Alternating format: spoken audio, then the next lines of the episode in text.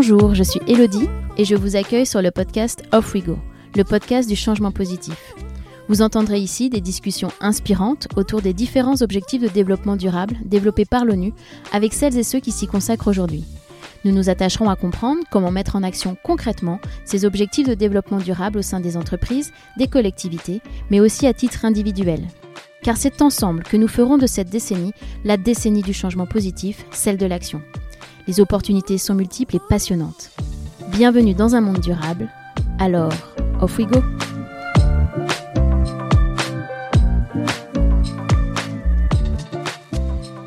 La société dans laquelle nous évoluons a donné la part belle au consumérisme. Les réseaux sociaux ne font qu'accélérer ce phénomène en nous bombardant quotidiennement de sollicitations de millions de marques. Les entreprises influencent nos perceptions, nos modes de vie et nos comportements. Ben Cohen, entrepreneur visionnaire et cofondateur de la marque de crème glacée Ben Jerry's, affirmait déjà à la fin des années 2000 que l'entreprise combine la créativité humaine organisée et l'argent, ce qui en fait désormais la force la plus puissante au monde. Les entreprises jouent donc un rôle de premier plan dans la résolution des problèmes de notre temps et notamment dans la transition écologique. Elles peuvent et doivent inventer de nouveaux récits, dessiner de nouveaux imaginaires et se servir de leur plateforme pour véhiculer de nouvelles valeurs. Comment réinventer son business model? Comment opérer cette transformation pour non seulement réduire ses externalités négatives, mais aussi avoir un impact sociétal positif? Comment avoir une marque positive? Nous allons aborder toutes ces questions avec la spécialiste de l'impact positif, Elisabeth Laville, que j'ai l'honneur de recevoir aujourd'hui. Elisabeth aide depuis 25 ans les entreprises dans cette transformation. Elle a créé Utopie, le premier think tank et cabinet français spécialisé dans le développement durable, les stratégies de marques engagées et les entreprises à impact positif. Reconnue comme experte internationale sur ces sujets, elle a reçu en 2008 le prix Veuve Clicquot de la femme d'affaires de l'année et a été faite chevalier de la Légion d'honneur. Elle est également la fondatrice du mouvement Bicorp en France. J'espère que vous apprécierez cet épisode autant que j'ai aimé l'enregistrer. Je laisse place à ma conversation avec Elisabeth Laville. Alors, off we go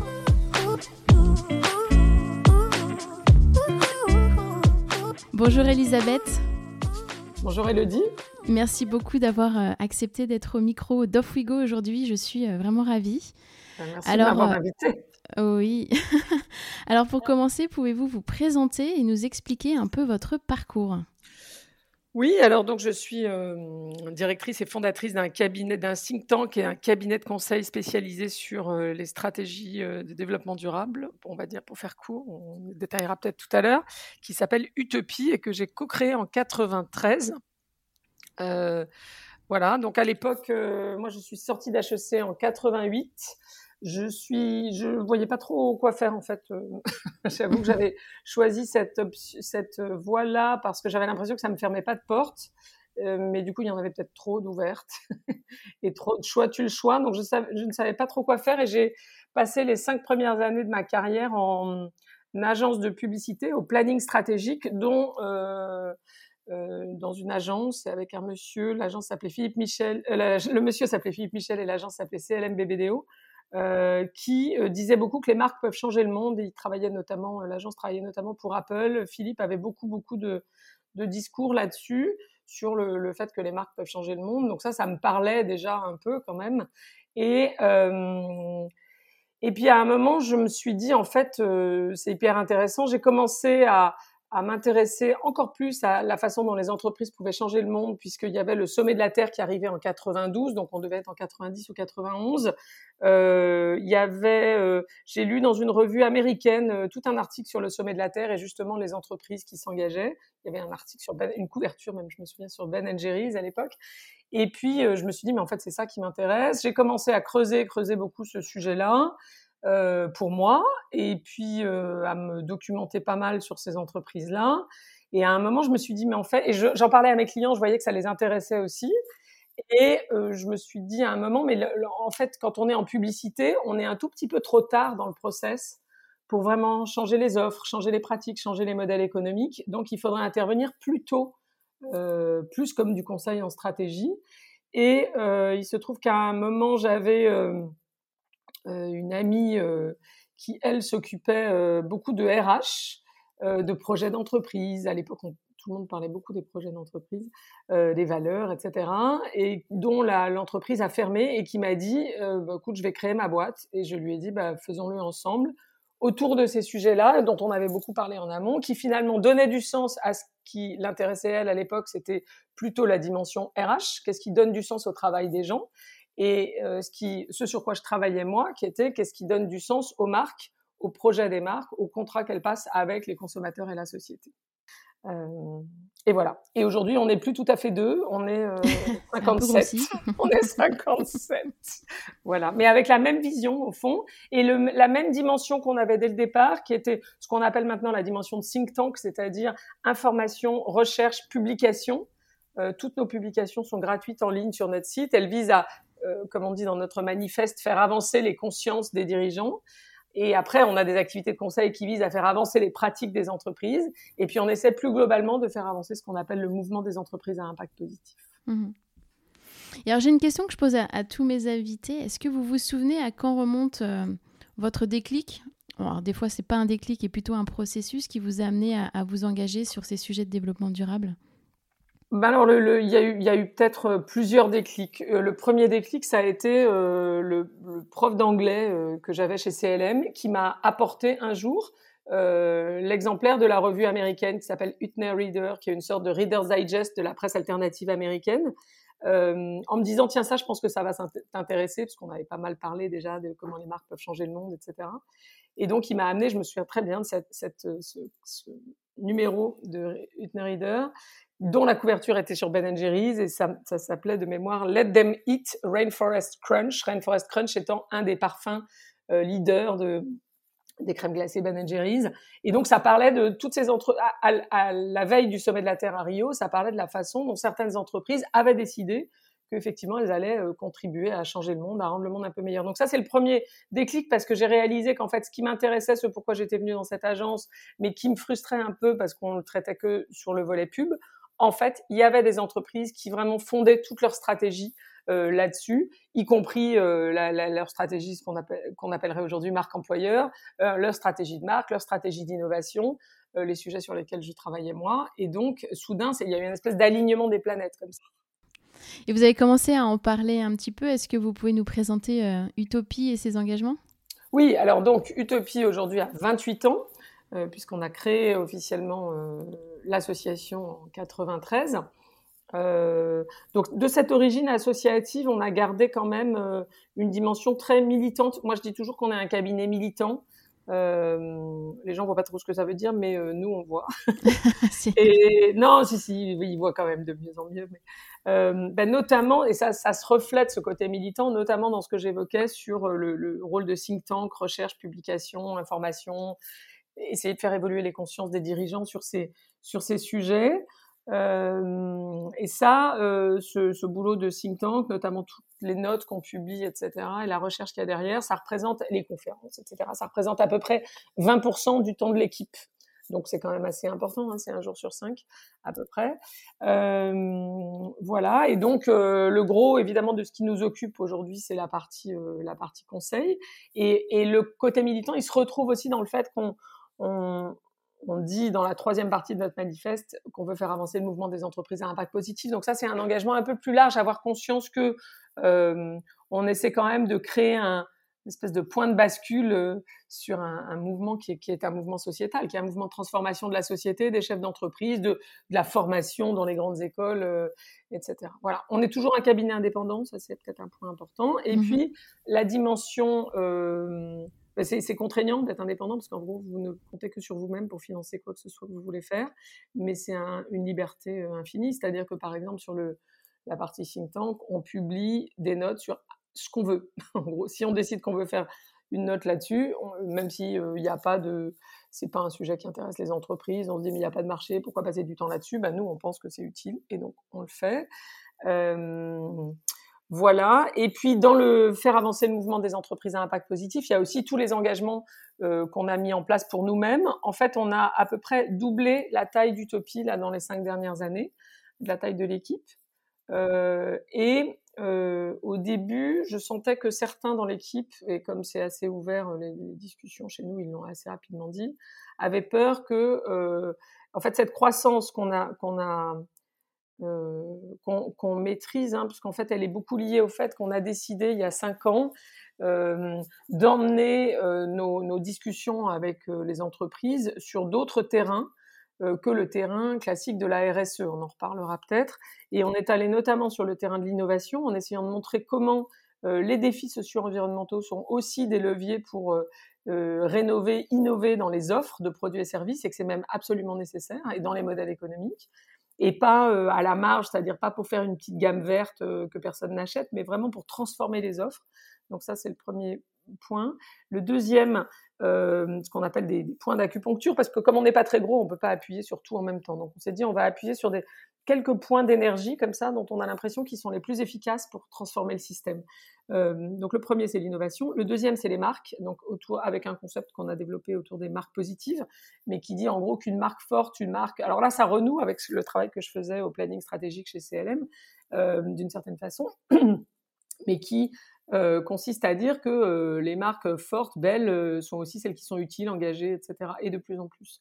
Donc, et à aider nos, clients à faire ça. Ça rejoint le sujet de l'innovation et des offres, parce que en réalité, une marque positive, une marque engagée, elle n'est pas engagée que, on en reparlera, que dans le récit, le blabla. Elle est engagée aussi dans, il faut que ça se voit dans ce qu'elle fait concrètement, et, mmh. notamment dans les offres.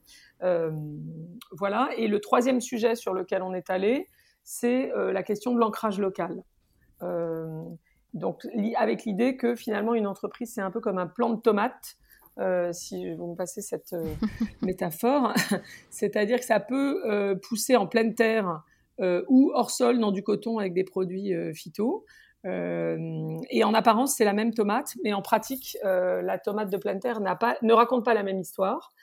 Euh, notamment le lien à la terre, au travail des humains, etc. Et puis euh, n'a pas les mêmes qualités nutritionnelles, gustatives, de résilience, de résistance, etc. Il y en a une qui est flétrie en deux jours, l'autre euh, qui tient une semaine, etc. Et ben on pense que c'est pareil pour les entreprises et que les entreprises qui sont plus et mieux ancrées dans les territoires sur lesquels elles opèrent, que ce soit là où elles ont leur siège social, là où elles achètent leurs ingrédients, là où elles ont leurs clients, là où elles ont leur boutique selon les cas, eh bien, elles sont, elles n'ont pas la même, les mêmes qualités nutritionnelles, gustatives, et surtout pas la même résilience. Et donc, euh, euh, donc voilà, donc l'ancrage local. Et puis en transversal de tout ça, il y a toute la question de de ce qu'on appellerait maintenant, enfin de la RSE intégrée ou de ce qu'on appellerait maintenant les stratégies d'impact, avec évidemment euh, des étapes indispensables qui sont la mesure de l'impact, puisque si on veut dire qu'on a de l'impact, ben, il faut commencer par le mesurer, ce qui n'est pas complètement évident sur des sujets biodiversité. Climat, on sait à peu près faire, biodiversité, il y a plein de, sujets sur lesquels ça va être un peu, un peu sportif. Et puis, euh, et donc mesurer l'impact, et puis ensuite, euh, comment dire, définir une stratégie connectée à la stratégie business ou intégrée à la stratégie business pour euh, avoir plus d'impact positif sociétal. Hmm. Et donc l'idée étant que ce soit complètement intégré à la stratégie business de manière à ce que euh, l'entreprise fasse les deux en même temps et qu'il n'y ait pas une espèce de schizophrénie où tantôt on fait du business et où on prend des décisions au nom du business et tantôt on prend des décisions au nom de l'engagement. L'idée c'est de faire progresser les deux en même temps. C'est-à-dire que d'une certaine façon, plus on s'engage, plus euh, on fait de business et plus on fait de business, plus ça renforce l'engagement. donc voilà, donc on a, on a, on a fait ce, switch un peu de la RSE un peu conventionnelle à, ces quatre euh, ces quatre axes. Et ça ça a amené une croissance euh, assez forte d'utopie. Et, donc euh, une partie de mon équipe s'inquiétait du fait qu'on dilue l'engagement etc dans la croissance. Et donc j'ai voulu leur montrer qu'en fait c'était l'inverse qui allait se passer. C'est que cette croissance d'abord elle est maîtrisée elle est voulue et elle n'est pas délirante non plus hein, on, ne grossit pas comme un OGM et euh, que, que, ça allait nous permettre d'être encore plus engagés euh, sur plein de sujets. Et c'est ce qui s'est passé puisqu'on est devenu donc euh, la première entreprise certifiée Bicorp en France en 2014, fin 2014. Alors ça, ça m'a... en fait, on connaissait Bicorp depuis longtemps parce qu'on était assez proche de gens comme Patagonia, Ben etc., qui nous disaient ah mais vous deux et une entreprise californienne que j'aime beaucoup qui s'appelle Give Something Back. Qui fait des fournitures de bureaux mais redistribue tous ses profits à des ONG et euh, qui me disait mais tu devrais devenir Bicorp, tu devrais être la première Bicorp, tu devrais t'occuper du développement de Bicorp en France parce que Bicorp n'était pas là. Et à un moment, on a fêté nos 21 ans en 2014 et je cherchais une façon de réaffirmer le caractère hybride d'utopie, c'est-à-dire le côté à but lucratif, mais au service de l'intérêt collectif, le côté militant. Parce que les gens comprenaient pas trop. Ils disaient, mais soit vous êtes une ONG, soit euh, vous êtes un cabinet de conseil, mais en gros, euh, euh, les deux ensemble, c'est, c'est pas possible. On, bah, on, comprend pas trop. Et, et, dans Bicorp, il y a ce slogan que j'aime beaucoup, euh, qui dit for profit for purpose ou for, for purpose for profit, euh, qui, qui euh, résumait ça en fait. Et je me suis dit, bah tiens, on va se lancer dans. J'aime pas trop les certifications en général parce que je trouve ça assez rébarbatif et je trouve que souvent euh, c'est un moyen au service d'une fin, mais que ça devient la, une fin en soi. Donc, euh, mais celle-là me plaisait bien pour ça. Et je me suis dit, au moment des 21 ans, on va réaffirmer qu'on est un peu maintenant qu'on a plein de concurrents, qu'on est un peu différent, euh, et, ça me paraissait bien refléter notre différence. Donc on est devenu la première entreprise Bicorp en France en 2014, et puis Bilab, euh, qui est l'ONG qui développe Bicorp dans le monde, nous a proposé d'être de nous occuper du développement de Bicorp en France. Donc on a été euh, en charge du développement de Bicorp en France, du lancement en fait de Bicorp en France euh, en 2000, à partir de 2015 et jusqu'à jusqu'en 2019 où on a créé, on avait une centaine de d'entreprises certifiées et on a créé à ce moment-là une association Bilab euh, dont je ne suis plus qu'au euh, conseil d'administration. Donc ça, on s'est engagé dans Bicorp. Dans la foulée, on s'est engagé avec ma DRH euh, dans la démarche Great Place to Work. Euh, là, on l'a fait cette année pour la quatrième année consécutive et on a été bah, à chaque fois dans le palmarès, euh, je sais pas, des 15 premiers euh, de notre catégorie. Et puis, euh, deux fois en 2019 et cette année à nouveau, numéro un euh, du palmarès sur les entreprises de moins de 50 salariés. ça, c'est est très fiers de ça et on le prend aussi avec beaucoup d'humilité parce que notamment dans la période actuelle avec le télétravail, etc., il y a plein de choses encore qu'on peut faire progresser, mais on est vraiment, euh, on le prend vraiment comme un encouragement à faire plus et c'est ce qu'on essaie de faire au fil du temps. Euh, on est devenu aussi société à mission, comme on essaie beaucoup de s'appliquer à nous-mêmes, ce qu'on recommande à nos clients, euh, qu'on travaille pas mal, on en reparlera peut-être sur les sujets de raison d'être. On est devenu société à mission au sens de la loi Pacte aussi en septembre 2020 et également entreprise solidaire d'utilité sociale. Donc ça, c'est bien parce que ça nous met un... On respectait déjà les critères au fond, mais du coup, on l'a formalisé comme ça, ça nous met un, pied dans l'ESS, l'économie sociale et solidaire, et, qui est évidemment euh, une famille d'entreprises qu'on aime beaucoup. Et puis, on est également devenu, là, début 2021, on est entré dans le mouvement euh, du 1% pour la planète, qui a été créé par Patagonia euh, en 2002, qui euh, rassemble des entreprises qui donnent, alors soit sur tout le périmètre de l'entreprise, soit sur une gamme de produits, euh, 1% de leur chiffre d'affaires euh, à des ONG euh, de protection de l'environnement. Et donc nous, on est entré cette année pour, euh, dans un premier temps, le périmètre de toutes nos nouvelles offres qui se développent beaucoup autour du climat et de la biodiversité, parce que du coup c'est cohérent. voilà. Et vous avez choisi un, un joli nom pour euh, votre société, Utopie. Alors pourquoi ce, pourquoi ce nom? Ah ben D'abord parce qu'à l'époque, on trouvait ça quand même plus sympa que, je sais pas, la ville Gougnot Consulting. Ce que font généralement les cabinets poétique. de conseil. Et non, mais moi, j'ai toujours trouvé, euh, franchement, je le dis euh, euh, gentiment, mais j'ai toujours trouvé ça assez pathétique quand je rencontre des gens dont le cabinet porte le nom.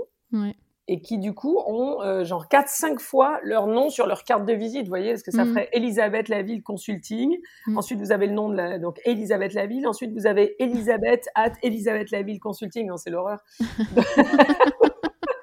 c'est l'horreur. Non, non, Utopie, c'est c'est plus sympa, euh, à n'en pas douter.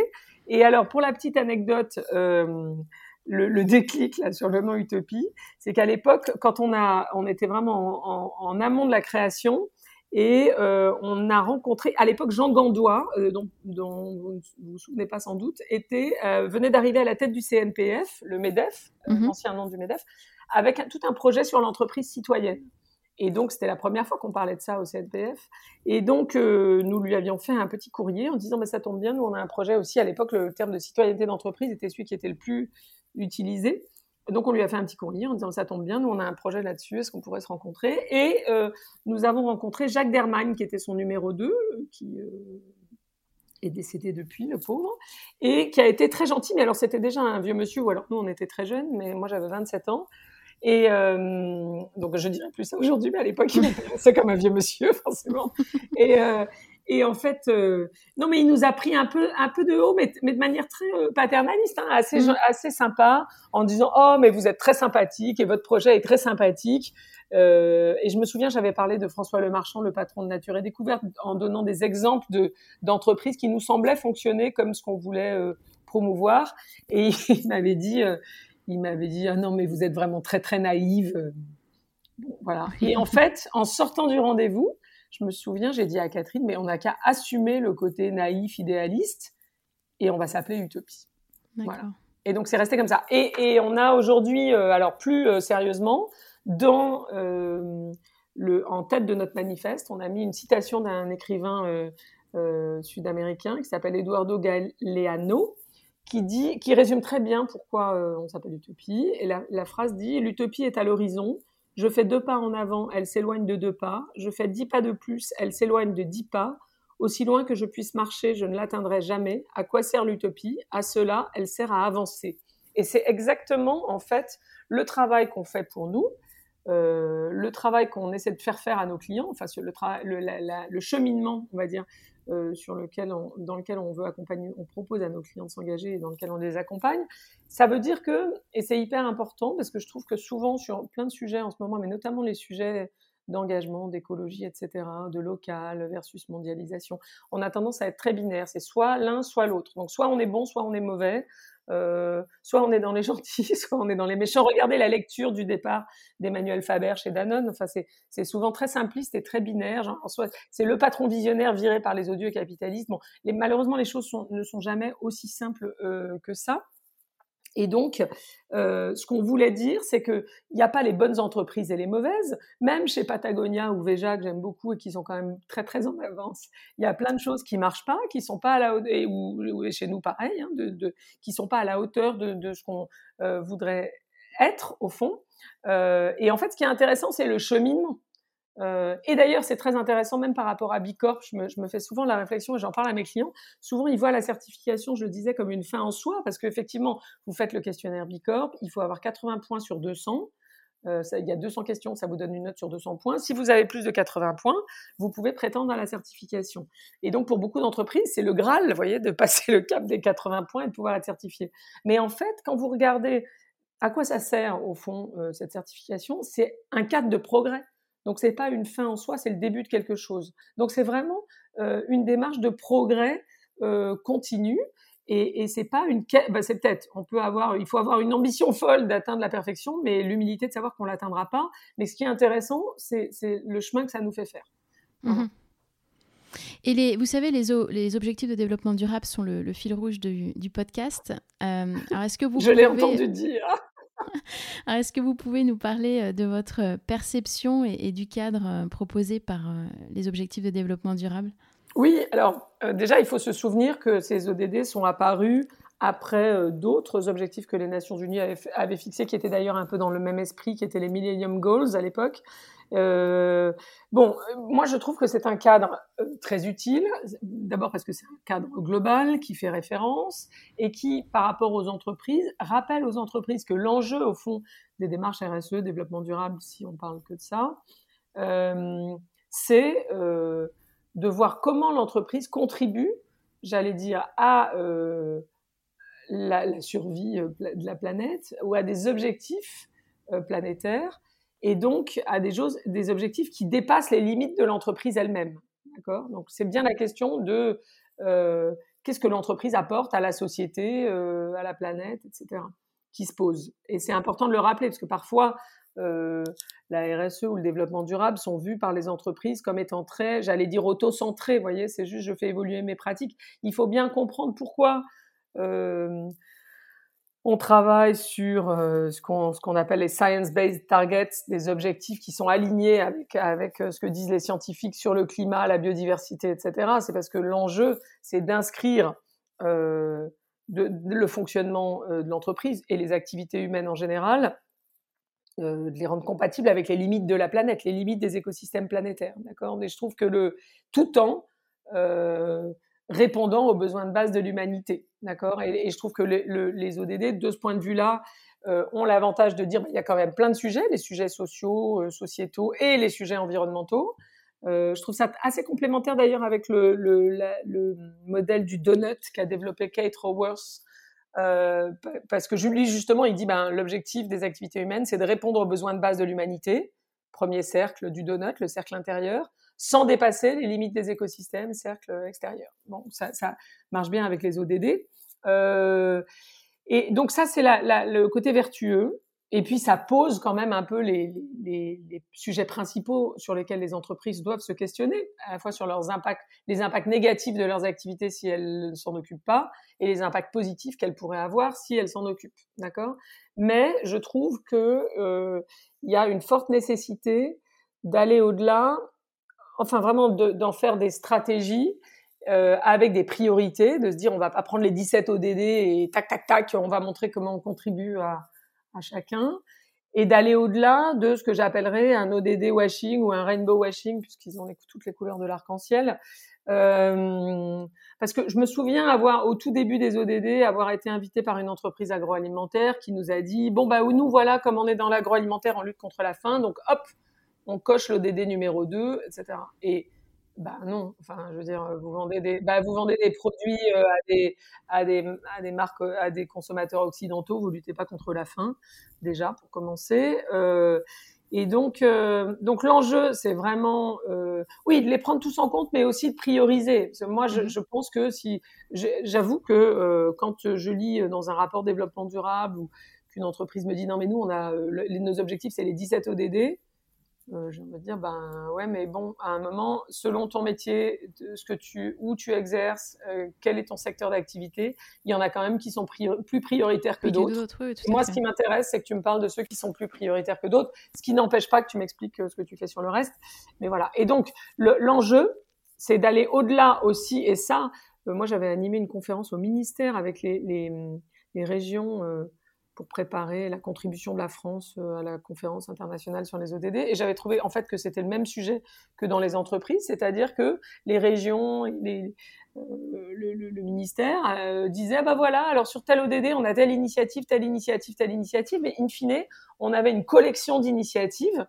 Ça dit pas si on est efficace. Vous voyez ce que je veux mhm. dire? Dans les rapports de développement durable, euh, l'espèce de d'empilement de, de bonnes pratiques euh, c'est vraiment le degré zéro du rapport de développement durable. Ça ne dit pas s'il y a une stratégie, ça ne dit pas si on mesure la performance, ça ne dit pas comment c'est traduit euh, dans les modèles, comment on est sûr qu'on va faire plus demain que ce qu'on fait aujourd'hui, etc. Donc souvent, je trouve que c'est utilisé par les entreprises de manière assez peu convaincante. Et par mmh. ailleurs, du coup, il y a quelques points de vigilance pour moi le fait qu'il y ait 17 ODD et il y a un petit côté, un petit risque de qui trop embrasse mal trains. Vous voyez ce que je veux dire? Les gens qui essaient de vous montrer qu'ils contribuent aux 17, ben en fait, ils contribuent vraiment à aucun, je trouve.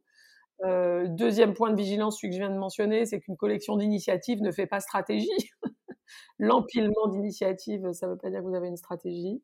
Et puis la question de la mesure, qui était quand même un peu, c'est-à-dire comment on mesure ben, l'importance relative de tel ODD que tel autre euh, pour une entreprise et comment on mesure surtout la performance. Donc comment on va au-delà de l'empilement d'initiatives et comment on mesure spécifiquement la performance de, telle ou telle entreprise sur tel ou tel ODD qui est prioritaire pour son activité. Et ça, euh, euh, heureusement, euh, Bilab a passé un partenariat avec les Nations Unies pour créer un pont en fait euh, entre euh, le BIA qui est le Business Impact Assessment qui est le questionnaire de Bicorp et les ODD de sorte qu'on a maintenant un outil euh, qui est fondé quasiment sur le même questionnaire. Donc on n'a pas à re-remplir un questionnaire quand on est quand on a déjà fait une première fois le BIA soit qu'on soit certifié Bicorp ou pas d'ailleurs. Et cet outil s'appelle le SDG Action Manager et qui permet c'est très utile, nous on l'a fait pour nous, hein, de, de, de voir comment euh, bah, quelle est votre quels sont les EDD prioritaires, d'accord, euh, au regard pour votre activité? Donc il y a un premier score qui dit est-ce que cet ODD est prioritaire pour vous ou pas, et ensuite et ensuite des, scores de performance en fait, qui vous permettent de voir en gros euh, où vous en êtes, bah, notamment sur les ODD prioritaires. Donc évidemment, vous vous doutez que nous, par exemple, faisant du conseil aux entreprises, la question, l'ODD 9 euh, sur l'industrie, l'innovation, les infrastructures, il est plus prioritaire et leur évolution, il est plus prioritaire que, euh, j'en sais rien, la réduction des inégalités. Ça ne veut pas dire que c'est pas un sujet auquel on est sensible. Ça veut dire que dans notre, les activités d'utopie, on intervient moins sur ce volet-là. Il est, de mémoire, le industrie infrastructure, le 9, il est à, on est à 60%, comme sur euh, production et consommation responsable, le 12, alors qu'on n'est qu'à 30% sur euh, les réductions des inégalités. Donc ça ne veut pas dire qu'il est pas, qu'on ne peut pas faire des choses, ça veut juste dire que c'est moins euh, important pour nous. Voilà. Et le, climat est à 74, etc. Donc mmh. voilà, on a des, donc ça permet de prioriser, et ça c'est hyper utile, et euh, de mesurer. Et après, euh, c'est utile pour moi parce que euh, aujourd'hui, quand même, le, mon, constat sur les entreprises, c'est le niveau d'intégration. Euh, bon, D'ailleurs, c'est pas vrai que des ODD. En vrai, on pourrait dire ça aussi du développement durable, de la des questions climatiques. Le niveau d'intégration stratégique par les entreprises, il est quand même hyper faible de ces sujets encore. D'accord? Et donc, euh, euh, donc tout, tout, tout, ce qui est un guide pour euh, aider les entreprises à comprendre de quoi il est question, mais aussi et surtout à mesurer ce qui est important pour elles et leur performance est utile. Donc je trouve que le SDG Action Manager vient bien compléter l'outil. Et puis si on se focalise et, d'ailleurs, quand on regarde les grands groupes qui se réfèrent le mieux, je trouve, aux ODD, moi j'aime beaucoup la démarche de Philips. Et eux, ils disent on va contribuer essentiellement à deux ODD. Euh, de mémoire, Ikea dit on va contribuer à trois ODD prioritairement. Voilà, ils disent pas on va contribuer aux 17. Donc j'avoue que moi, euh, personnellement, je préfère une entreprise qui va en profondeur sur ceux qui sont prioritaires au regard de ses activités que quelqu'un qui dit non mais j'ai des initiatives surtout mais les initiatives à nouveau ça fait pas une stratégie. Oui qui au final reste en surface quoi. voilà. Mm. et le, seul truc qui bon il y a après euh, moi je pense qu'il n'y a pas d'outil parfait vous voyez ce que je veux dire? Je dis la même chose sur la loi Pacte et je dis la même chose sur Bicorp. Quand les gens me disent ah oui mais Bicorp il y a ci la loi Pacte il y a ça je dis oui oui mais bon en même temps l'avantage de ces outils c'est qu'ils ont le mérite d'exister. C'est les les moins mauvais les moins mauvais, euh, les moins mauvais à date et pour pas dire les meilleurs euh, et donc, euh, effectivement, il faut, il faut passer outre le fait qu'ils ont des imperfections comme euh, tout un chacun d'entre nous et, et, les utiliser pour avancer. Parce que je trouve que souvent, les, les, gens s'abritent derrière le fait que les outils sont pas parfaits pour pas les utiliser. Et, et bah, du coup, ils avancent pas. mais donc, un, des points quand même aussi sur les ODD, c'est que certes, ça fixe un peu les choses avec ces 17 objectifs, ça fixe les thèmes importants pour l'humanité, au fond. Euh, par contre, euh, du coup, 17, c'est quand même beaucoup. Donc, c'est vrai que pour les entreprises, quand elles n'y connaissent rien, ça crée une espèce de complexité. Euh, parce que justement, elles ont un peu l'impression que c'est les assiettes chinoises, voyez, il faut, tout aller bouger en même temps. Or, voilà, il n'y a, a, pas cet outil de priorisation jusqu'au SDG Action Manager à nouveau. et puis, ça rend mal compte de l'interdépendance entre les sujets. C'est-à-dire, je prends par exemple deux sujets qui sont océan et climat. Euh, qui en vrai sont extrêmement euh, interdépendants. Et, ça, c'est insuffisamment, je trouve, reflété par euh, les ODD, puisque c'est deux sujets différents, le climat et les océans. Mais pour prendre un exemple, les mangroves, euh, qui font partie euh, des écosystèmes océaniques, euh, qui protègent les populations contre les tsunamis, d'ailleurs, par parenthèse, mais protègent aussi la biodiversité marine en fournissant de l'habitat et aussi d'ailleurs des revenus très substantiels aux populations côtières. Bon, bah, les mangroves poussent beaucoup plus vite que les forêts parce que c'est un milieu humide et stockeraient jusqu'à 10 fois plus de carbone. Donc, sauf que 40 à 70% des mangroves ont disparu au cours des 20 dernières années. D'accord? Donc, euh, donc, en gros, cette interdépendance entre euh, l'océan et le climat, elle est absolument déterminante dans notre capacité à régler le problème climatique, ou en tout cas à adresser la crise climatique. Euh, mais du coup, là, dans les ODD, c'est deux sujets différents, donc on voit moins l'interdépendance. Voilà, mais c'est vraiment pas très grave. Et je voulais revenir un petit peu sur euh, le label euh, Bicorp. Euh, pourquoi c'est important pour vous, pour les sociétés, alors que vous n'étiez pas forcément très pro, justement, label, comme vous l'avez dit. Et, et, aussi, quelles sont les complémentarités avec le, statut de société à, mission? Comment tout cela s'articule? Je trouve que Bicorp a réussi quand même cette espèce de prouesse d'être à la fois très robuste sur le fond, je vais en mmh reparler, et puis, et puis très accessible et même, encore mieux, euh, désirable. Ce que les mmh. ISO, etc., ont jamais réussi à faire. C'est-à-dire que les entreprises ont envie d'être bicorp.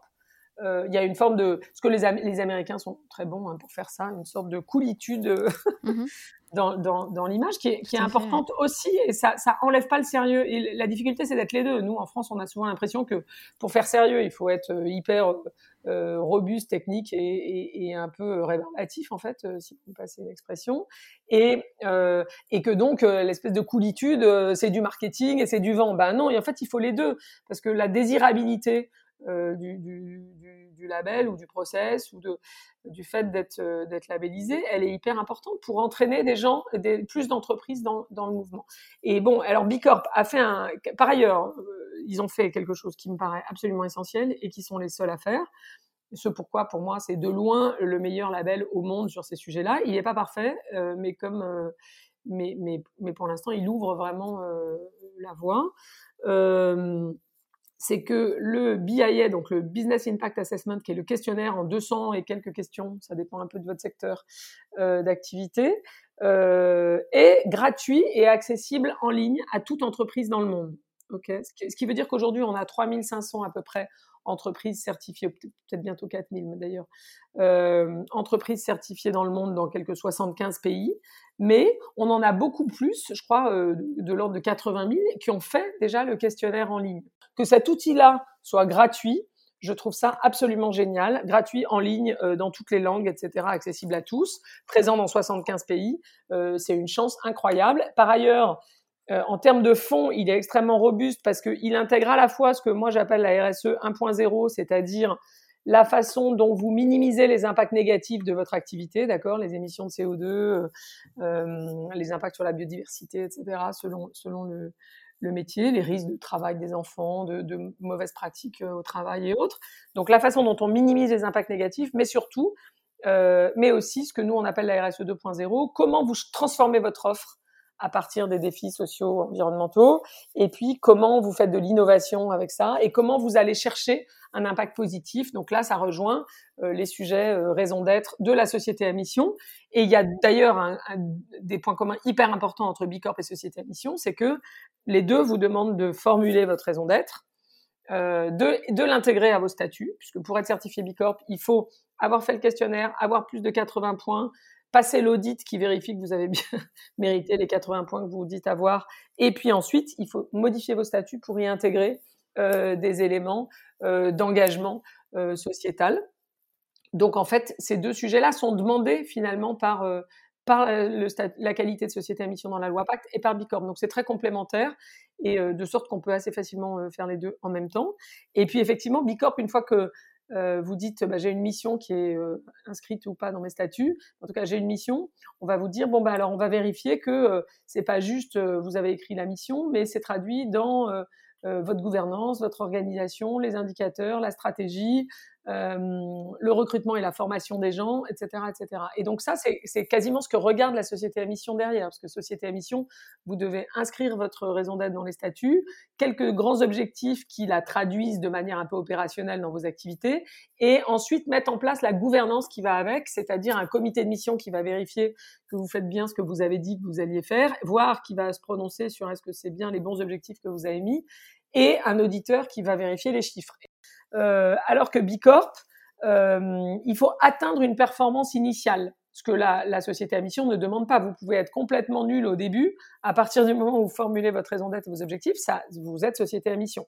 D'accord? Et on va voir dans le temps. Ça vous engage sur l'avenir. Bicorp, ça sanctionne quand même, euh, j'allais dire aussi le passé, euh, en tout cas la performance à date. Et dans le cas de Bicorp, le, le questionnaire est révisé tous les 18 mois et la certification se repasse tous les trois ans. Pour avoir le même nombre de points, euh, bah vous êtes obligé d'avoir progressé en fait, parce que si mathématiquement, si vous n'avez pas changé vos pratiques, comme le questionnaire lui a progressé, vous avez moins de points. C'est aussi comme ça. Euh, et puis par l'aspect communauté, un peu émulation, etc. Parce qu'on est en contact avec d'autres bicorps qui font des choses sur des sujets sur lesquels je faisais rien. Donc euh, euh, j'en sais rien, je rencontre Welcome to the Jungle qui fait la semaine de quatre jours, donc ça m'interroge sur notre propre rapport au temps de travail, etc. Bon, etc., etc. Et donc, euh, ou euh, Nature et Découverte rencontre Veja qui rencontre Nature et Découverte, ils font pas les mêmes choses, ils sont pas engagés sur les mêmes choses. Du coup, ça donne des idées aussi quand même de voir les choses. Euh, oui, oui, bah, exactement, de voir que c'est possible de faire autrement sur tel sujet qu'on n'a pas trop travaillé.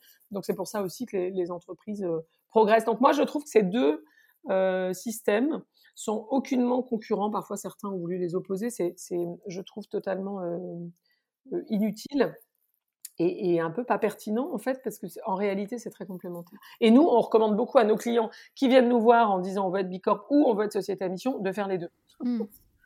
Et vous prenez justement aussi la, radicalité, notamment dans les objectifs que les entreprises euh, devraient ou, doivent se fixer. Comment euh, ça se traduit concrètement et pourquoi c'est important? Oui, en fait, alors on prône la radicalité. Pourquoi? Parce que si on réfléchit à ce qui s'est passé en 2020, par exemple, avec un trimestre carrément, quasiment, d'arrêt euh, des activités humaines, hein, avec le premier confinement, on a atteint en fin d'année euh, une, une, réduction des gaz à effet de serre au niveau global d'environ 7%. Et ça, c'est hyper intéressant parce qu'en fait, c'est très exactement la réduction annuelle des émissions de gaz à effet de serre qu'il faut qu'on atteigne chaque année jusqu'en 2050 pour atteindre la neutralité climatique et les objectifs de l'accord de Paris. Donc, sauf qu'il faut qu'on atteigne ça sans arrêt des activités humaines pendant un trimestre. Et donc, ça nous montre euh, cette année finalement qu'on a passée est, euh, riche d'enseignements à mains égards, mais notamment euh, parce qu'elle nous montre qu'il n'y aura pas, de trajectoire business as usual vers la neutralité climatique. Il faut des stratégies disruptives. Donc la stratégie qu'adoptent les entreprises sur le climat depuis quelques années, on réduit progressivement nos émissions, etc. Ça ne marche pas. Ça, c'est pas à la hauteur de l'enjeu, d'accord? Et donc, il faut effectivement des transformations plus radicales.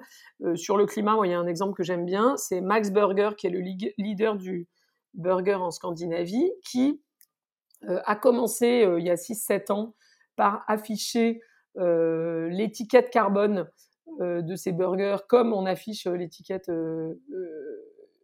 calorique, des calories, et d'ailleurs avec euh, le même euh, problème, hein, parce que c'est pas top en termes de calories et c'est pas top du tout en termes de climat le burger parce que c'est de la viande de bœuf, euh, et qui est allé plus loin ensuite en décidant qu'il allait devenir la, première entreprise à aller même au-delà de la neutralité climatique, donc carbone positive, ce qui est une façon de dire on veut évidemment réduire nos émissions de CO2 ou les émissions de CO2 liées à nos, nos activités et euh, compenser les émissions résiduelles et même aller au-delà puisque en fait on a existé pendant des années sans euh, le faire. Donc euh, on va faire un peu plus en gros que ce qu'il faudrait faire pour atteindre la neutralité sur une année donnée ou contribuer à la neutralité sur une année donnée.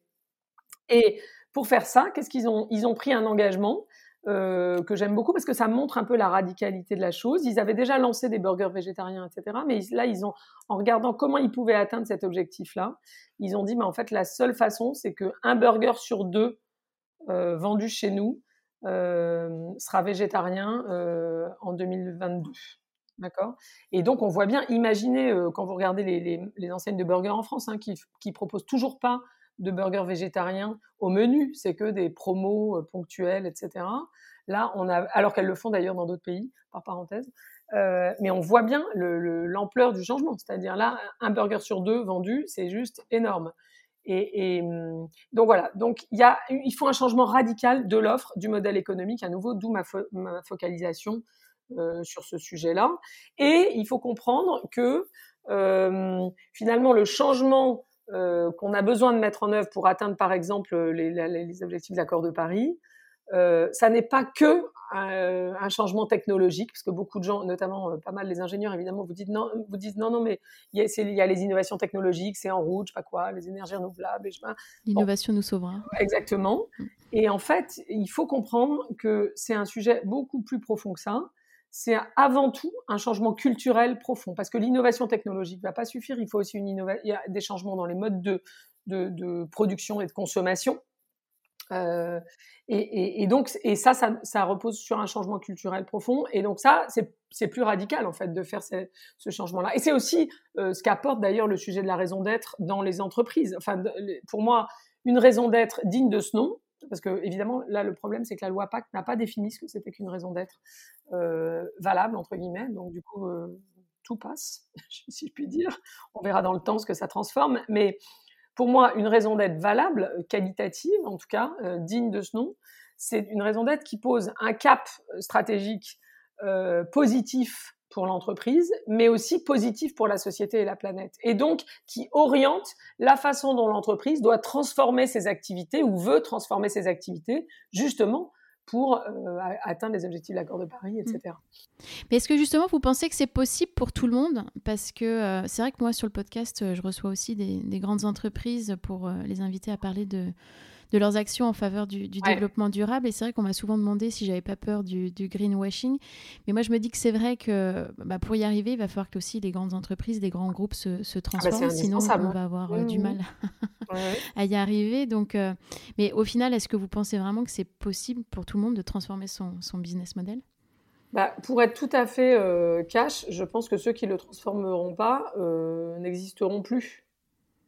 Mmh mais bien sûr que c'est possible euh, de le faire. Il y a, plein d'entreprises euh, qui ont changé radicalement, à, la faveur de crise d'ailleurs, euh, totalement leur activité. Pensez, euh, euh, je sais pas, IBM à un moment vendait des ordinateurs, pas du service. Aujourd'hui, ils vendent plus d'ordinateurs, ils, ils ne vendent que du service informatique. Euh, Qu'est-ce que je peux vous prendre d'autre comme Netflix, euh, le, le, business de départ, ils louaient des DVD par correspondance, c'était hyper euh, lourd.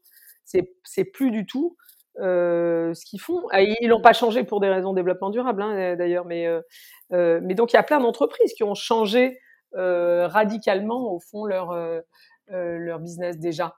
Donc c'est donc c'est possible. Alors ce que, ce que ça veut dire pour répondre très clairement, c'est que les entreprises dont vous parlez, celles pour lesquelles ça a l'air compliqué, seraient sûrement appelées à ne plus faire du tout la même chose. Mais peut-être rendre le même service. Je vais vous prendre un exemple un peu provoque. Euh, une entreprise qui fait euh, des pesticides pour protéger les cultures pourrait euh, à terme vendre de l'assurance. C'est moins polluant pour la biodiversité et ça protège aussi les cultures. Mmh.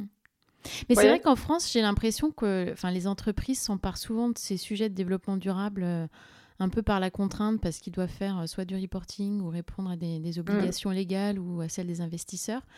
Alors finalement, comment on peut rendre cette, euh, enfin, une enfin, donner une vision positive au, développement durable, pour les encourager à, à prendre ce, ce virage Quels sont selon, les leviers selon vous?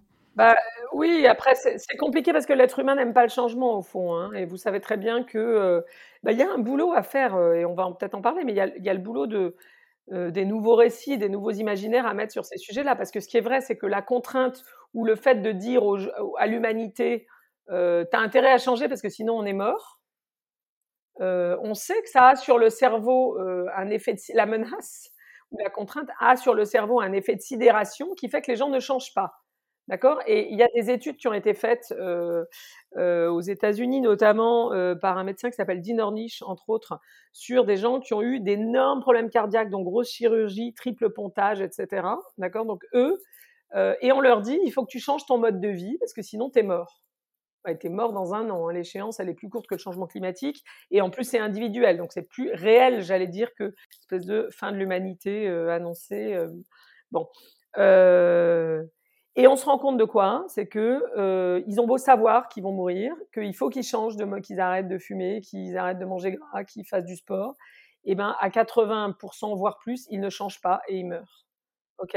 Donc la menace aussi, y compris euh, vitale, euh, ne fait pas le boulot de faire changer les gens. En revanche, alors ce médecin, il a fait lui autre. Il a essayé de trouver une autre méthode. Et en fait, il fait travailler il, les met en, il les sort un peu de leur vie quotidienne et il les fait travailler en groupe sur euh, une espèce d'émulation positive en les faisant travailler notamment sur qu'est-ce qu'ils vont pouvoir faire qui leur tient à cœur avec les années de vie qu'ils vont gagner.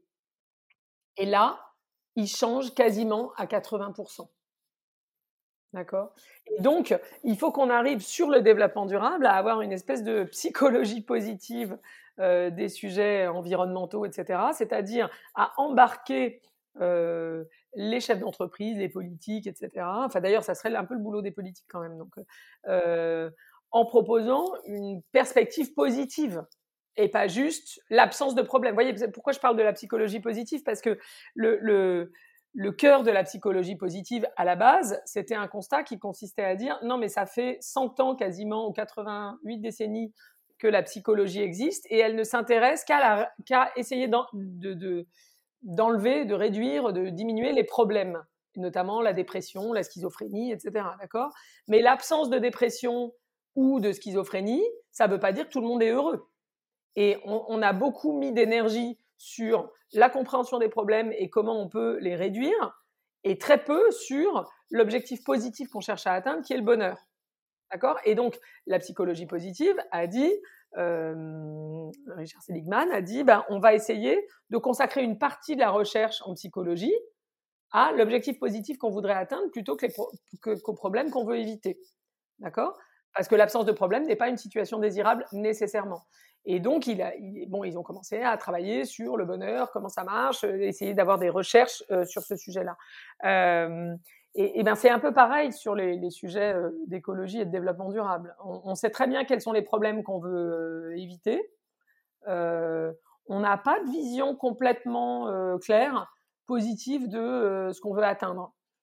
Et il y a une, la FING en France, Fondation Internet Nouvelle Génération, avait fait un super rapport sur les transitions où il parlait notamment de la complémentarité entre la transition numérique et la transition écologique en disant, pour faire une transition, il faut une destination et un chemin. Et il disait, la transition écologique, elle a euh, le chemin, euh, mais pas la destination. Et la transition digitale, elle a la destination. Non, c'est l'inverse. La transition écologique, elle a la destination, mais pas le chemin. Et euh, la transition digitale, elle a le chemin, mais pas la destination. En disant, mais finalement, il faut les deux pour que ça marche. Donc il faut qu'on ait une, destination désirable en fait. Euh, qu'aujourd'hui on n'est pas vraiment capable de formuler. Il faut un projet de société en fait, et c'est là que je dis que c'est le boulot des politiques aussi.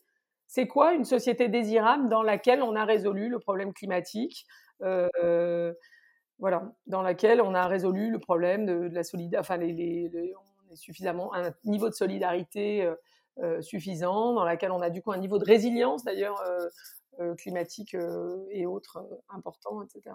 Et, ce boulot-là, on l'a pas suffisamment fait. Et on l'a pas suffisamment fait non plus dans les entreprises.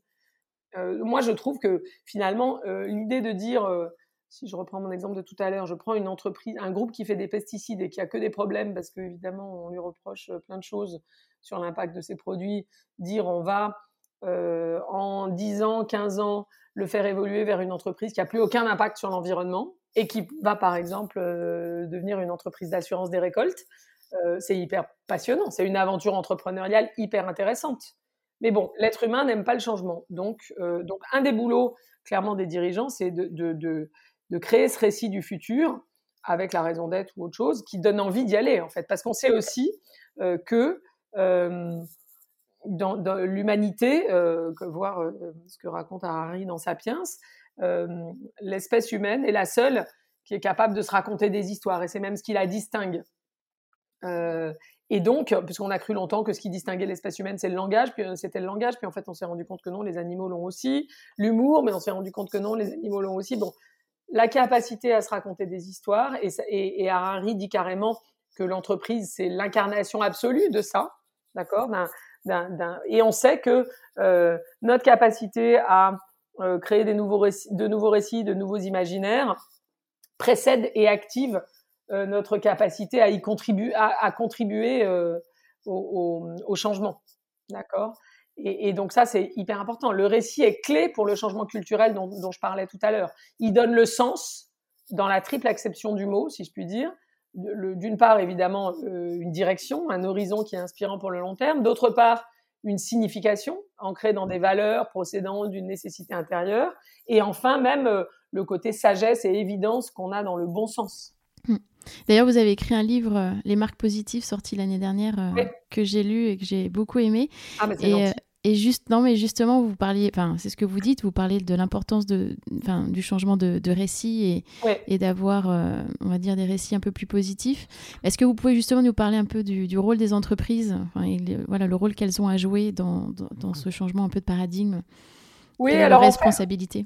En fait, il y a un sujet sur lequel j'ai pas mal bossé euh, depuis deux ans, euh, qui est le sujet du point de bascule, parce que je trouve que c'est vraiment un sujet euh, hyper comment dire, hyper intéressant, qui consiste à se dire, euh, il y a tout un travail de, de, psychologie sociale, de sociologue, etc., autour de euh, ce qu'on appelle la théorie des minorités actives. Et puis ça, c'était dans les années 70. Et puis il y a le livre de Malcolm Gladwell, The Tipping Point, qui explique que comment on fait du changement social en fait, du changement sociétal, et comment des idées de changement que ce soit, enfin, ça peut être sur, sur plein de choses, hein, sur, euh, euh, j'en sais rien, le mariage gay, l'écologie, etc. Comment des idées qui au départ sont portées par une minorité active gagnent finalement la majorité silencieuse et finalement euh, puis gagnent une majorité culturelle, le monde politique, le monde économique, les consommateurs, etc. Et, et, et, et à ce moment-là, la minorité active a créé un mouvement social une opinion majoritaire. La plupart des gens sont prêts à accepter la vision alternative, qui était historiquement alternative. Celle-ci devient normale et ça transforme la société. Et donc, la question, c'est comment on peut euh, accélérer ce changement vers euh, le point de bascule dans un contexte où, euh, comme le dit le sociologue Hartmut Rosa, on a une accélération de toute façon de, nos vies, de nos rythmes de vie, des modes, etc. Donc, euh, et Rosa explique qu'au milieu du XXe siècle, il fallait peut-être une génération donc, ou 20-25 ans pour qu'un sujet bascule, qu'après les années 70, c'était plus, plus que 10 à 15 ans, et qu'aujourd'hui, il suffit parfois de 5 ans ou moins. D'accord? Et donc, la question, c'est qui sont ces accélérateurs de changement? Eh ben, c'est ceux qui influencent et qui façonnent euh, les nouveaux récits, les nouveaux imaginaires, et qui, du coup, orientent nos valeurs et nos modes de vie. Donc, les artistes, les scientifiques, les acteurs des transitions, les médias évidemment, qui sont très importants dans le, les nouveaux récits, nouveaux imaginaires, et évidemment les marques ou les entreprises, qui sont des points de repère décisifs parce que euh, notamment elles façonnent les nouveaux imaginaires de la réussite sociale et proposent par leurs produits, leur publicité, leur marketing, euh, des façons de vivre, des modes de vie euh, à l'usage du plus grand nombre. Donc d'une certaine façon, elles définissent euh, euh, une nouvelle distinction sociale hein, qui, passe plus forcément par le fait d'avoir une Rolex à 50 ans, euh, mais par euh, des produits d'un nouveau genre, des aliments dont on connaît l'origine, le producteur, etc. Et, le bio, le vegan, le local. Et, donc les, entreprises sont déterminantes dans le fait de faire passer ces sujets d'une minorité active ou de produits de luxe à une forme de normalité et d'évidence. Et c'est vrai qu'on a beaucoup parlé des, entreprises, mais, mais en tant que citoyen, finalement, qu'est-ce que je peux faire pour participer à cette euh, transformation? Oh bah, euh, mille, mille choses. Déjà, euh, en s'intéressant à ce sujet-là et euh, en, intégrant ça à son mode de vie autant qu'on peut. D'abord à son pouvoir de consommateur, à son pouvoir d'électeur, c'est-à-dire de s'intéresser à ces sujets, demander à ses interlocuteurs qu'il s'agisse des marques dont on achète les produits au quotidien. C'est pas compliqué d'envoyer un message à une marque. Hein. Il suffit d'arrêter de l'acheter si elle n'est pas engagée là-dedans. Euh, et ça se voit quand même. Il n'y a pas besoin de faire une analyse, de lire un rapport de développement durable. Hein. Moi, je trouve qu'il y, a des entreprises dont on voit en, linéaire en fait le, le, changement. Je suis assez frappée. Euh, par exemple, je vais prendre une entreprise que je ne connais pas du tout, euh, qui est l'entreprise qui fait la marque Daddy sur le sucre. Bon, ben voilà une entreprise qui, il y a quelques années, ne vendait que du sucre de betterave tout blanc, euh, dans des paquets roses de mémoire, euh, et qui aujourd'hui, quand vous allez sur ce rayon-là, où moi personnellement j'achète jamais rien, mais je passe, donc et on voit bien que ça a changé. Je veux dire, il y a du sucre complet euh, de canne, D'accord Il y a quasiment plus de sucre de betterave. Il est hyper minoritaire. Il y a du sucre complet de canne, du sucre de coco, euh, dans des, des, paquets qui sont très différents des paquets historiques, etc., etc. Donc on voit bien que ça a changé et nécessairement, il y a une réflexion d'ailleurs sur une débanalisation, parce que le petit carré de sucre blanc, au fond, il était assez banal et sans doute avec pas beaucoup de valeur pour la marque, donc assez compliqué. Et puis les gens en achetaient plus. Euh, et puis ils se sont remis à faire des confitures, je sais pas quoi, surtout avec les, j'imagine avec le confinement. Euh, et donc soudain on redécouvre des sucres qui sont sans doute à plus forte valeur ajoutée d'ailleurs pour la marque. J'en, sais rien parce qu'encore une fois j'ai, j'ai, je les connais pas du tout, j'ai pas vu les chiffres. Mais juste en tant que consommateur, quand on passe devant ce rayon, on voit qu'il s'est passé des choses.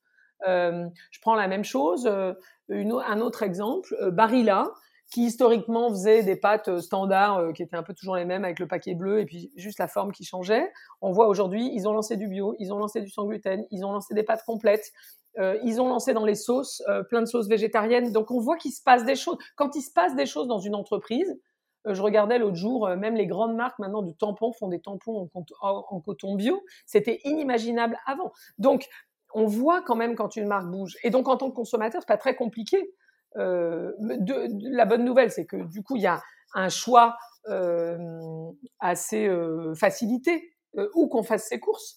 Et, et, et, et par ailleurs, euh, alors dire oui, mais c'est peut-être un peu plus cher, oui, mais comme par ailleurs on achète plein de trucs dont on se sert pas, si on réduit par exemple le gaspillage alimentaire et accessoirement quand on achète un produit alimentaire plus cher, on a moins envie de le jeter euh, que quand on achète un produit d'entrée de, de, gamme. Euh, et donc, euh, si on, modifie ces, comportements de consommation pour intégrer ces sujets-là et envoyer des messages positifs aux marques qui elles-mêmes nous envoient, je trouve, des messages positifs en disant je suis en train de changer euh, mon offre. Euh, et ben voilà, ça marche. Ça marche. Alors, euh, la conversation touche presque à sa fin, mais je voulais poser mes questions rituelles avant de conclure. Alors, qu'est-ce qui vous a inspiré récemment? Ça peut être un livre, une personne, un documentaire alors, ce qui m'inspire récemment, je suis très inspirée par tout ce que raconte Delphine Orviller, tout ce qu'elle raconte et ce qu'elle écrit. Euh, on l'a fait intervenir en masterclass là pour euh, notre équipe et notre écosystème récemment, justement sur le pouvoir des nouveaux récits. C'était absolument passionnant.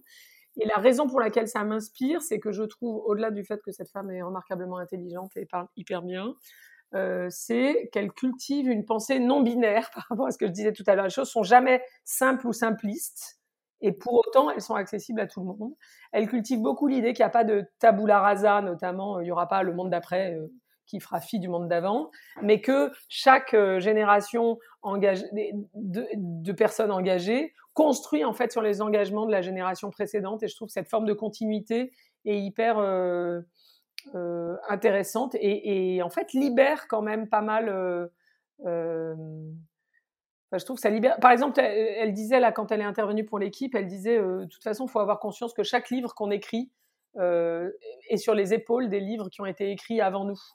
Et je trouve ça hyper, euh, hyper juste parce qu'en fait, moi, à chaque fois que je commence un livre, je me dis, oh là là, mais est-ce que c'est encore la peine d'écrire un livre vu le nombre de bouquins qui sont publiés sur tout et n'importe quoi? Et en fait, je trouve que cette idée d'apporter sa pierre sans prétendre euh, révolutionner euh, tout, mais en se disant, je m'appuie sur les et peut-être un peu comme moi je fais du surf alors un peu comme chaque vague entraîne plus de gens dans le mouvement vous voyez ce que je veux dire? Bah j'apporte ma petite vague euh, voilà donc ça je trouve extrêmement je trouve ça très fort je trouve qu'elle parle beaucoup de l'interdépendance entre les sujets. Donc, par rapport à ce que je disais tout à l'heure sur les ODD notamment, euh, c'est extrêmement intéressant. Et tout ça avec à la fois une posture extrêmement engagée, une posture extrêmement ouverte, jamais dogmatique, idéologique. Euh. donc, je trouve qu'il y a beaucoup à apprendre euh, beaucoup de sa posture en fait euh, voilà et puis sinon dans les bouquins que j'ai bien aimé euh, ces derniers temps moi j'aime beaucoup François Gemène et je trouve que le, bouquin je crois que c'est publié aux presses de Sciences Po qui s'appelle je crois l'Atlas de l'Anthropocène qu'ils ont publié à plusieurs hein, est extrêmement intéressant pour comprendre ce, ce, dont on parle avec pas mal de chiffres sur le climat, la biodive, les évolutions, etc. et puis j'ai lu un petit bouquin que j'ai adoré de Catherine et Raphaël Larère euh, qui s'appelle Le pire n'est pas certain, essai sur l'aveuglement catastrophiste, euh, qui démonte en fait euh, la collapsologie. et je trouve ça, qui est un livre très positif, qui nie pas les problèmes, hein, mais qui dit c'est pas une raison pour penser qu'on va forcément s'effondrer parce qu'en fait on n'en sait rien. Elle cite notamment cette le moine Luther à qui on disait qu'est-ce que tu ferais si le si le, la fin du monde était pour demain et il disait mais je planterais quand même un pommier puisqu'en fait évidemment on n'en sait rien même ceux qui vous disent que c'est certain ne le savent pas. Euh, voilà. Et que diriez-vous à ceux qui hésitent à se lancer euh, à s'engager dans cette démarche? Un conseil par où commencer? Bah, je leur dirais de ne pas écouter ceux qui leur disent qu'ils euh, ne savent pas, ils n'ont pas les compétences, c'est risqué, etc. Mmh. D'écouter surtout leur voix intérieure et de faire taire le brouhaha extérieur. non, mais c'est vrai, il y a, oui, c'est vrai. Oui, oui, oui, il y, a cette citation euh, de, de, citation de Steve Jobs que j'aime beaucoup qui dit ça, qui dit euh, il faut faire taire le bois extérieur pour écouter votre voix intérieure. Donc je leur dirais ça et je leur dirais peut-être de lire euh, un petit bouquin aussi que j'ai lu il y a pas lu il y a pas longtemps, bien qu'il n'est pas du tout récent, mais il a l'avantage c'est qu'il est en poche, donc il est pas cher, qui s'appelle Éloge de la chance de Philippe Gabillet, qui travaille beaucoup sur l'optimisme. Et c'est un bouquin qui explique que évidemment, la chance n'est pas une question de hasard, mais euh, que c'est un savoir-faire, euh, voilà, qui, pour apprendre à saisir les opportunités de la vie Et donc, euh, voilà, ça donne confiance euh, en soi. Donc, bah voilà, je leur dirais de lire ça. Et la dernière question, et pour vous, à titre personnel, quel changement positif voudriez-vous apporter dans votre vie pour aller encore plus loin?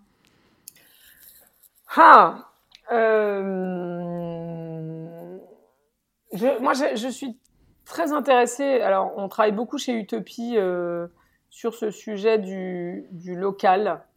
Euh, et je trouve que avec la, la, le sujet, je disais hein, l'ancrage local, euh, mon histoire du plan de tomate là, mhm. euh, et euh, je trouve que la crise nous a amené à faire ça encore plus. la façon dont on, puisqu'elle nous a forcément recentré sur notre appart, notre immeuble, notre mhm. quartier, voilà, et je pense que, que c'est, moi, c'est une dimension qui m'intéresse, euh, la dimension de, c'est une dimension, la dimension locale est une dimension hyper intéressante, évidemment, pour l'emploi, pour le sens, pour l'écologie, pour le climat. Mhm. Et donc, euh, je pense, et au niveau d'Utopie et au niveau de ma vie personnelle, c'est vraiment une dimension que j'ai envie de, de cultiver, la dimension d'engagement local, en fait. Mhm. Vous savez, c'est euh, Colline Serrault, je crois, qui avait fait un petit film qui était bien, d'ailleurs, qui s'appelait Solution locale pour un problème global. Mhm. Euh, voilà. Et d'ailleurs, c'est ce que dit euh, Catherine Larère dans Le pire n'est pas certain. Euh, ils finissent en disant que, évidemment, l'effondrement et la collapsologie sont notamment fondés sur le fait que les gens voient le problème global et arrivent pas et cherchent et disent il n'y a pas de solution globale. Elle mhm. dit non, il n'y a pas de solution globale, mais il y a mille solutions locales. Mhm. Voilà. Donc essayer de cultiver davantage encore, d'explorer encore davantage ce que ça peut vouloir dire que cette action locale, cet engagement local, etc. Merci beaucoup, euh, Elisabeth, pour cette conversation. Ben, merci, Elodie. À bientôt. À bientôt. Merci d'avoir écouté cet épisode. Vous retrouverez toutes les références dans la barre de description du podcast. N'hésitez pas à le recommander autour de vous et à le partager sur vos réseaux sociaux. Si vous voulez continuer la conversation ou vous tenir informé de l'actualité du podcast, retrouvez-moi sur Off We Go le changement positif sur Instagram et Facebook. Et n'oubliez pas que la meilleure façon de soutenir le podcast est de laisser des étoiles et des commentaires sur les plateformes, et notamment sur Apple Podcast. Je vous retrouve dans 15 jours pour un nouvel épisode, et d'ici là, mobilisons-nous. À très bientôt.